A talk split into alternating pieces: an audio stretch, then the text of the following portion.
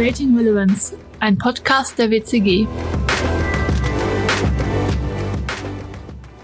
Design ohne Strategie ist einfach nur Kunst. So lautet die Kernaussage unseres heutigen Gasts Glenn Travis. In diesem Sinne heiße ich euch herzlich willkommen zu unserer nächsten Creating Relevance Podcast Folge rund um das Thema Design als strategischer Werttreiber. Ich bin Leo Heuchtkötter. Schön, dass du heute unser Gast bist. Hallo. Glenn, du arbeitest jetzt seit über 30 Jahren als Kreativdirektor in den unterschiedlichsten Unternehmen, bei großen Unternehmen wie Coca-Cola und Amazon, ebenso wie bei kleinen Startups. Was macht für dich bis heute den Reiz von Kreation und Design aus? Design ist immer was anderes. Jeden Tag ist eine neue Herausforderung. Dementsprechend für mich, das ist der Anreiz. Jeden Tag sieht anders aus. Obwohl viele Probleme ähnlich sind, die Lösung in den Weg zu diesen Lösungen sind immer anders. Und das für mich ist, was Design und Kreation ausmacht.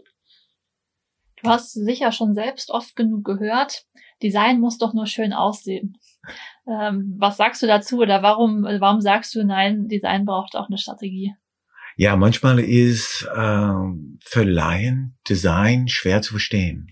Äh, ich sage, das sind die Kunden, die uns bitten, Lippenstift auf ein Schwein zu machen. Ne? Uh, wobei Design ist tatsächlich dabei zu fragen, brauchen wir überhaupt ein Schwein? Und warum sollten wir dieses Schwein anmalen?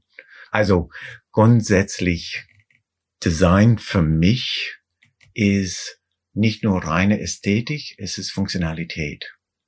Und viele verstehen Design nicht als eine Funktion, Funktionstreiber oder ein funktionaler Werttreiber. Okay, und ähm, wenn du sagst, ähm, Design ohne Strategie ist nur Kunst, was verstehst du dann unter Design im Speziellen? Grundsätzlich für mich, Design erfüllt einen Zweck. Design ist da, eine Probleme zu lösen, Fragen zu beantworten oder Informationen zu kommunizieren. Wenn ein kreativer Prozess nicht dazu dient, ein Problem zu lösen und erfüllt nur die Ästhetisch oder die, sagen wir, Glückseligkeit eines Persons. Denn das für mich ist Kunst und der Erschaffen seines Kunst. Und Design für mich, wie gesagt, löst ein Problem. Du hast ja auch schon in den unterschiedlichen Unternehmen gearbeitet. Gerade im Mittelstand äh, ist ja oft so ein bisschen die Aussage, okay, das brauchen wir nicht oder das, das ist nur für große Unternehmen wichtig. Was macht für dich so ein bisschen den Unterschied aus zwischen großen und mittelständischen Industrieunternehmen? Von einem Designperspektiv würde ich sagen, dass ähm, große Unternehmen haben die Mehrwert, das Design in eine Organisation bringen kann, anerkannt. Und die setzen das bereits um. In der Mittelstand ist es noch in die Kinderschuhe sozusagen. Die wissen, dass Design wichtig ist, die machen es intuitiv, aber die wissen nicht, wie die das als Mehrwert und als Werttreiber für ihre Produkte, Marken oder Kommunikation einsetzen können. Was würdest du diesen Unternehmen dann raten? Es ist natürlich schwierig für kleine Unternehmen, das Thema Design aufzugreifen. Ähm, einen starken Partner entsprechend auszusuchen, die mit diesem Thema auseinandersetzen kann, ist immer hilfreich.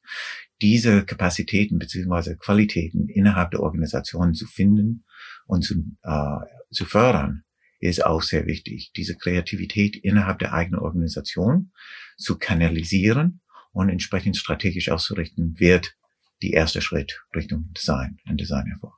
Jetzt hast du ja das Thema Kreativität schon angesprochen. Wenn man jetzt sagt, ähm, Design ohne Strategie ist nur Kunst, könnte man ja der Annahme sein, dass Kreativ Kreativität gar nicht so wichtig dabei ist. Ich nehme an, Kreativität ist trotzdem einer der wichtigsten äh, Treiber. Genau, Kreativität steckt in jedem Mensch. Jeder ist geboren mit der Kapazität, kreativ zu sein, Probleme zu lösen. Wir gehen unser ganzes Leben damit um. Und dementsprechend jeder Mitarbeiter in jeder Organisation ist kreativ. Auch wenn die sagen, ach, ich bin nicht kreativ. Aber wie man ein E-Mail beantwortet oder äh, wie man ein, ein Anschreiben formuliert, das ist eine kreative Herausforderung. Wie spreche ich diese Person um, um effektiv mit denen zu kommunizieren? Das ist eine kreative Leistung. Und jeder macht das jeden Tag mit jedem E-Mail, das die schreibt. Und dementsprechend Kreativität gehört zu Design. Design ist da, entsprechend Kreativität zu, zu kanalisieren und in die richtige Richtung zu lenken und es eine strategische Grundlage zu geben, um zu identifizieren, welche Probleme gelöst werden muss und wie wir diese Kreativität nutzen können, diese Ergebnisse dann entsprechend zu erreichen oder Ziele zu erreichen. Kannst du ein Beispiel geben, wie man Strategie und Kreativität, was ja vielleicht von außen betrachtet eher so gegenläufig ist, wie man das zusammenbekommt?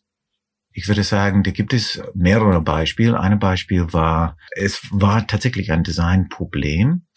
Der würde für eine medizinische Unternehmen in Amerika eine Geräte entwickelt, die zu Röntgen von Kindern, ähm, die die Frühstadien von Krebs in Kinder erkennen konnte, äh, entwickelt worden.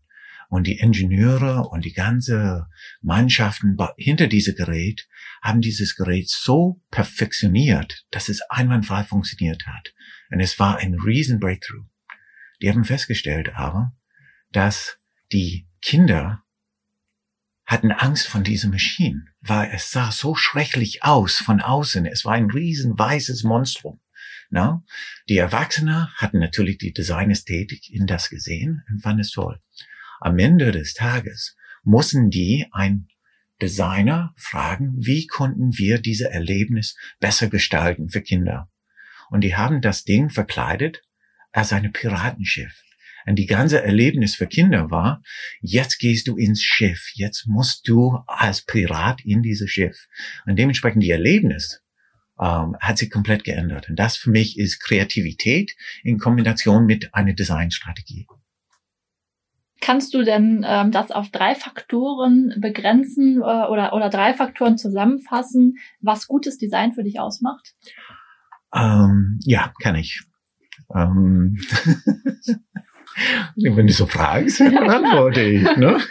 Ja, nein, gutes Design für mich ist funktional. Es erfüllt einen Zweck. Es ist nicht nur da äh, zum hübsch aussehen. Ne? Das, die Ästhetik gehört dazu.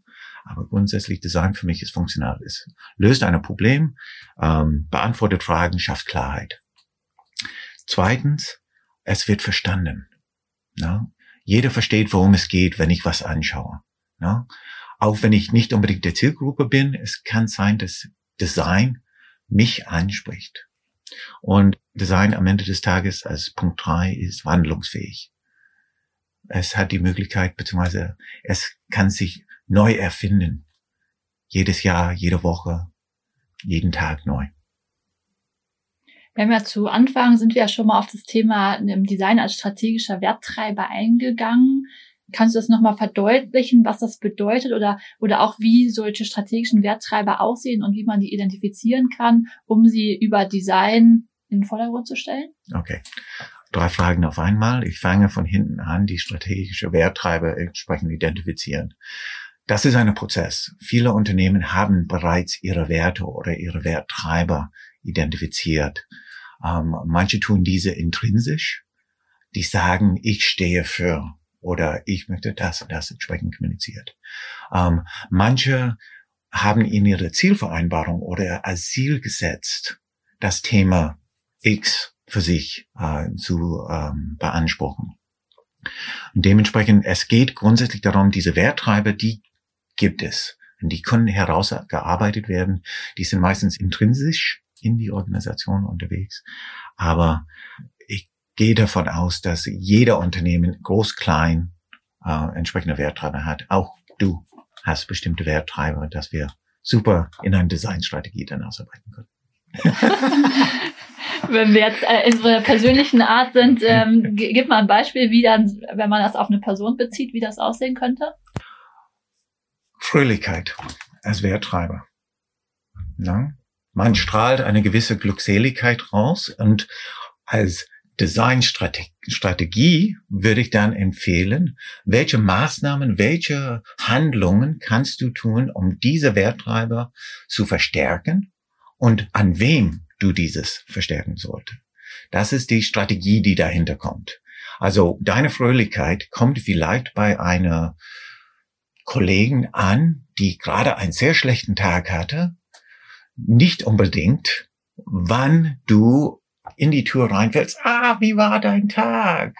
Na, aber wenn du irgendjemand anderes trifft, die gerade einen guten Lauf hat bei der Arbeit und du sagst, wie war dein Tag? Und die strahlen dann entsprechend die Fröhlichkeit zurück.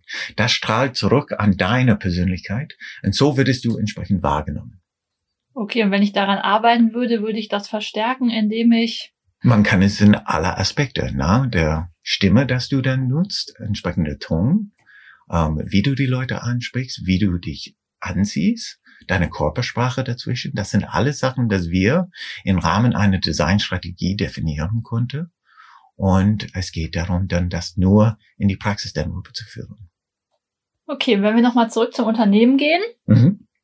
Also wir haben jetzt festgelegt, wir müssen, äh, wir müssen die Werttreiber identifizieren, wir müssen äh, oder sollten eine Designstrategie äh, entwickeln.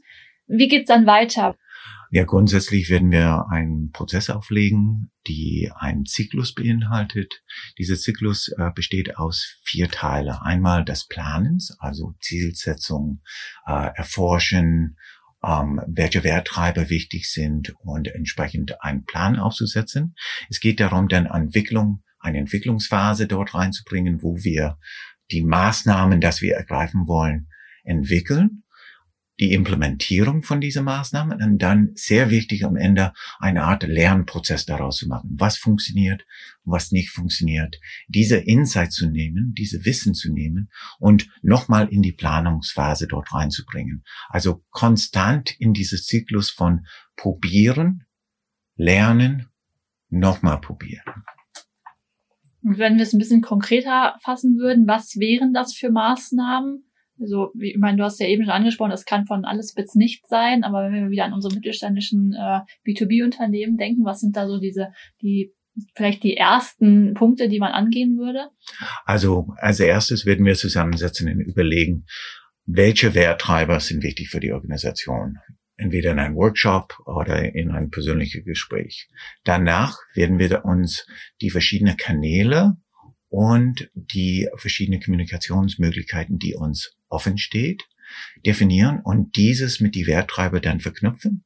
Das daraus entwickeln wir einen Implementierungsplan. Dieser Implementierungsplan wird dann durchgeführt bei entsprechende Agenturen oder bei internen Mitarbeitern. Und daraus werden wir auf jeden Fall eine Messkriterien definieren, und aus diesen Messkriterien werden wir dann lernen, was ist gut angekommen, was ist nicht so gut angekommen, wo müssen wir nachjustieren. Okay, das ist ja schon eine ganz genaue Beschreibung für ähm, mögliche oder für Unternehmen, wie, wie die Umsetzung möglich wäre. Was ist der Unterschied zwischen B2B und B2C-Unternehmen, wenn wir jetzt an, an Design ähm, denken?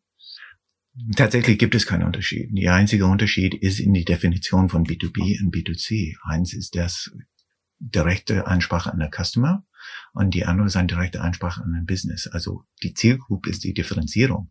Aber von dem Design, in einem strategischen Design Approach, ähm, gibt es keinen Unterschied. Ja? Wir haben nur eine andere Zielgruppe. Und das muss dann entsprechend in die Strategien berücksichtigt werden. Äh, kommen wir vielleicht noch mal ein bisschen zu dir zurück. Wie hat für dich oder wie hat bei dir eigentlich das Thema Design angefangen? Ähm, ja, es ist eine lange persönliche Geschichte. Tatsächlich ähm, bis zum zehnten Klasse wollte ich Buchhalter werden. Okay. Ähm, war fest davon überzeugt, dass ich mit Mathe äh, gut vorankomme und alles andere war, war mir irgendwie wurscht.